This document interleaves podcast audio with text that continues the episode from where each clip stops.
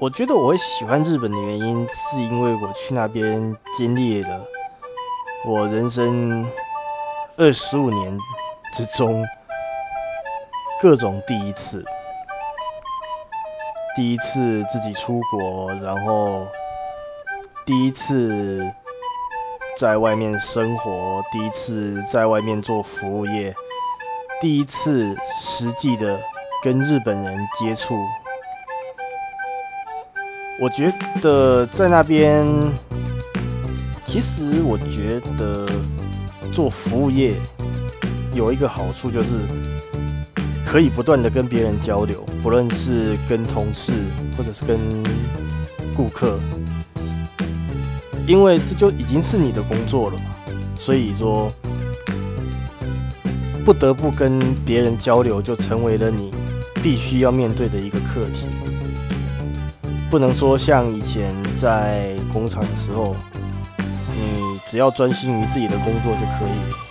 如果你不想跟人家交流的话，那你可以一整天都把自己关在那个那时候是做仓库的，那我可以一整天都不跟人家交流，然后就自顾自的一直减料，就这样子过很久也没问题。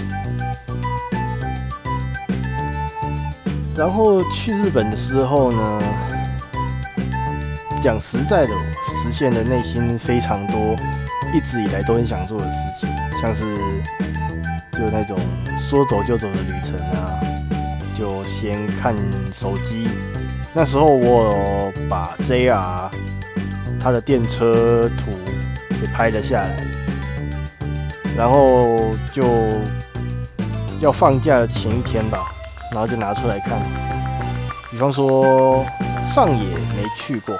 好下个礼拜就去上，然后潮鸭我也没去过，就去，就各种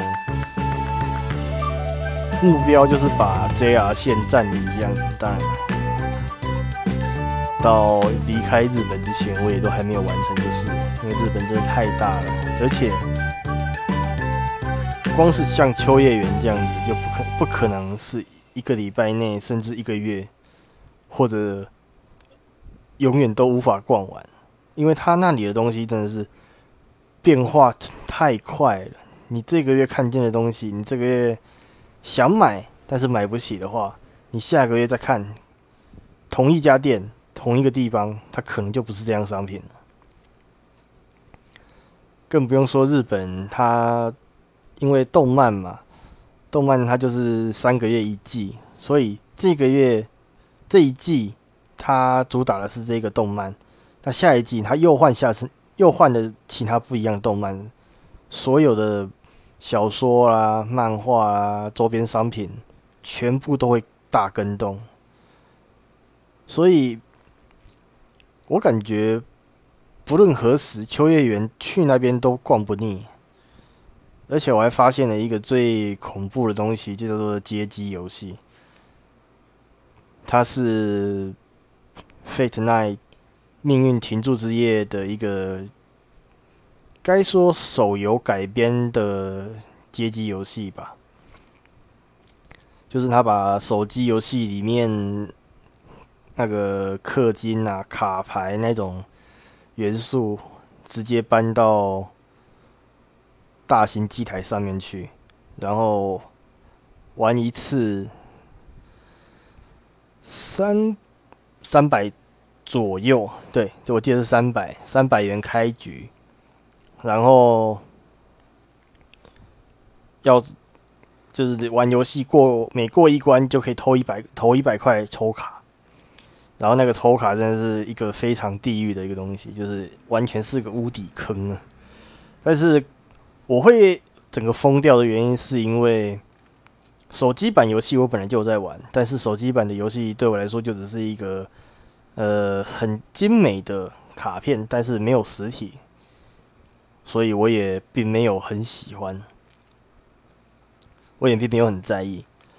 而大型机台版本的是，你投一百元之后，它的卡片可以变成实体，所以对于我来说就增加了收藏价值的这个感觉。而且我本来就很喜欢收集一些嗯，画画的很漂亮的那些卡片啊，一些周边之类的。所以说那个游戏完全完全正中我的点。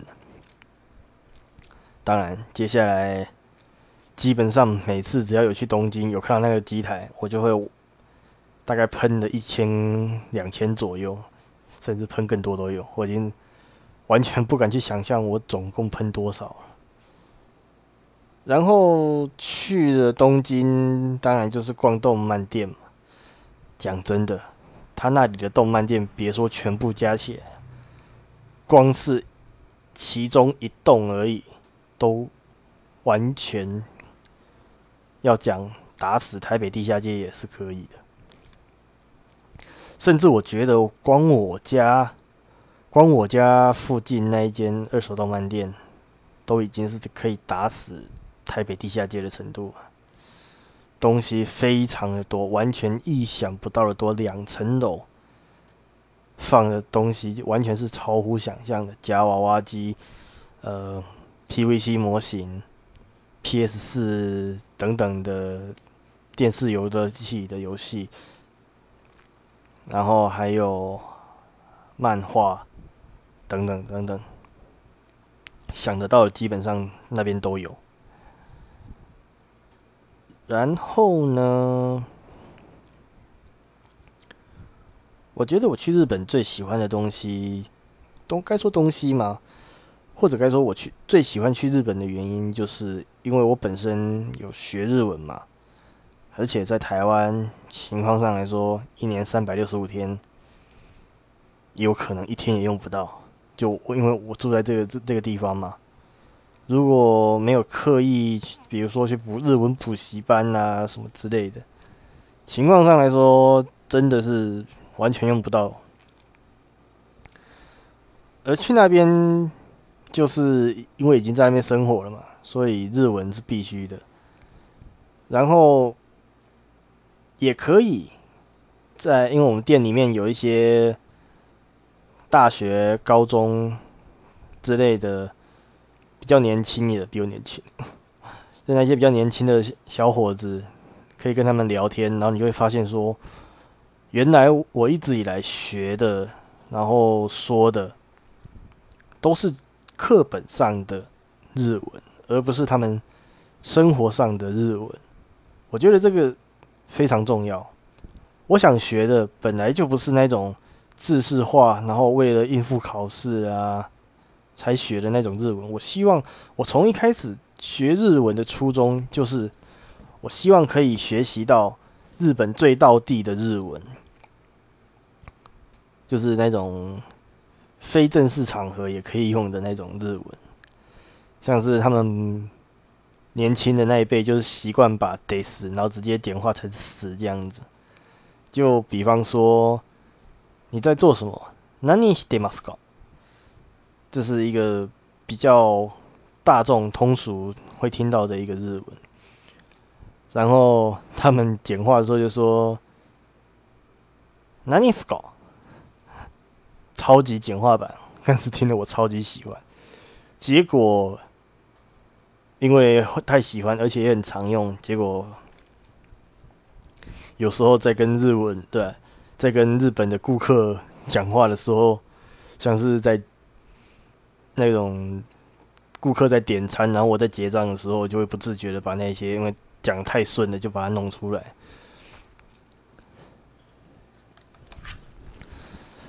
呃，不过其实就整体来说，我觉得在日本那一年，嗯，可以说是我人生中最快乐的一年吧。然后，当然，在身材身材方面，也是我人生的巅峰，最瘦的时候。因为我那边从我家要骑到奥莱的时候，大概十五。的，大概二十五分钟左右，就是骑的比较悠闲的话，然后骑的路途中有两个超级无敌斜的 U 字形爬坡，就是说，有些假如是斜坡的话，那可能就是上班的时候要爬坡，然后下班的时候就回来就下坡，这样没有，完全没有。我那边就跟就像我刚刚说的，是个 U 字形的一个地形，所以上班的时候你要下坡再爬坡，然后上班的时候也是下坡再爬坡，同一段路，而且是连续两个，简直真的有够想死。当然一开始身材还肥胖，然后也没什么力气的时候，每天都很想死。然后过了一阵子。体力练起来的时候，你就觉得哦，其实也还好，随便了。我在奥内的时候，有一个叫做山口野蛮哥吉这个这一点非常重要，就是它日文的念法叫做 Yamaguchi，G U G。他们日文的一些念法，因为我以前不知道的时候，我都是念 Yamakuchi，但是呢，因为日本的日文的嘴巴，它的口，就是念 Kuchi，但是它用成信的时候，它就是会念成 Guchi，然后我那时候每次都念 Kuchi，呃，然后一开始还跟他们不是很熟的时候。日本人在跟你不是很熟的时候，情况上来说，他不会当面的纠正你，然后是念了，就是大概你跟他认识一很长一阵子之后，他才会很不耐烦的跟你说 “gucci”，科技对吧？那个 “gucci”，对，就是这样子。然后还有像那个平野 hiro no “hirono”，hiro，他是念 “hirono”，hirono，然后我一直给他念 “hirano”。然后就也，比如说想说，哎，奇怪，为什么每次念、每次叫他的时候，他都他好像好像都有对我翻个白眼之类的。哎，为什么？然后后来到非常后面，非常后面的时候，他才就是怎么说呢？有点不好意思的是跟我说，Hero notice。哦哦，すみません，すみません。 所以说，就是像这样子，在日本也有遇过非常。非常很多，就是可以拿来当故事讲的事情。还有一个最让我，嗯，怎么说呢？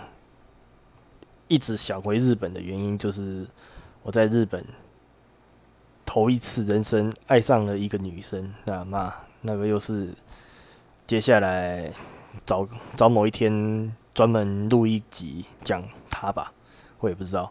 其实我也不是，我也不怎么想讲了，因为那时候第一次人生嘛，第一次恋爱，然后就发了疯似的跟我朋友讲说：“哇，我头一次遇到这么喜欢的女生，我到底该怎么办呢？我的心好痛苦之类的。”然后就这样子讲那一次之后，经过了一年多，被朋友刁到现在。那个女生叫做池，那那女生姓池田，池水的池，然后。夏田工作的田，池田，池田美沙纪。然后日文念法是 Ikeda Misaki。她是一个非常内向的女性，女生对。然后她大我三岁。一开始其实是我刚去的时候，三月左右嘛。一开始因为。去很多事情都要适应，然后工作的事情也完全没有上手，还没有很上手。再加上一开始去的时候还不确定自己的日文到底行不行，所以说也不太敢跟人找找别人聊天，所以心情上来说就有一点非常的低落，这样有有点非常什么意思？随便就是有点低落。然后就那个时候，我在奥莱里面有一个员工休息室，在休息的时候，他刚好也一起休息，然后就坐在我旁边跟我搭话。最一开始或许就只是出于呃前辈对于晚辈的关心之类的，然后想不到那个时候我也不知道，就反正突然间他找我聊天之后，就戳中了我的某个点，这样，接下来。好几个礼拜，就只要休息有在一起，那我就会找他聊天这样子。然后聊着聊着，渐渐的，我发现我很常在想他，然后看见某个东西就会想说，诶，好像可以当做下一次跟他聊天的一个话题，这样。接着过没多久吧，渐渐的我就觉得我好像恋爱了。Oh my god, it's so beautiful。讲实在的，人生第一次的恋爱，你就会觉得说：“哇靠，我真的简直想要唱一首歌，赞颂我的人生，赞颂这份爱情。”讲真的，以前。在还没有喜欢上某个人之前，你都会很怀疑的看着那些爱情歌曲啦、爱情故事啊，然后你就会用很怀疑的眼光、很怀疑的心情去想说，有没有那么夸张啊？还到唱歌嘞？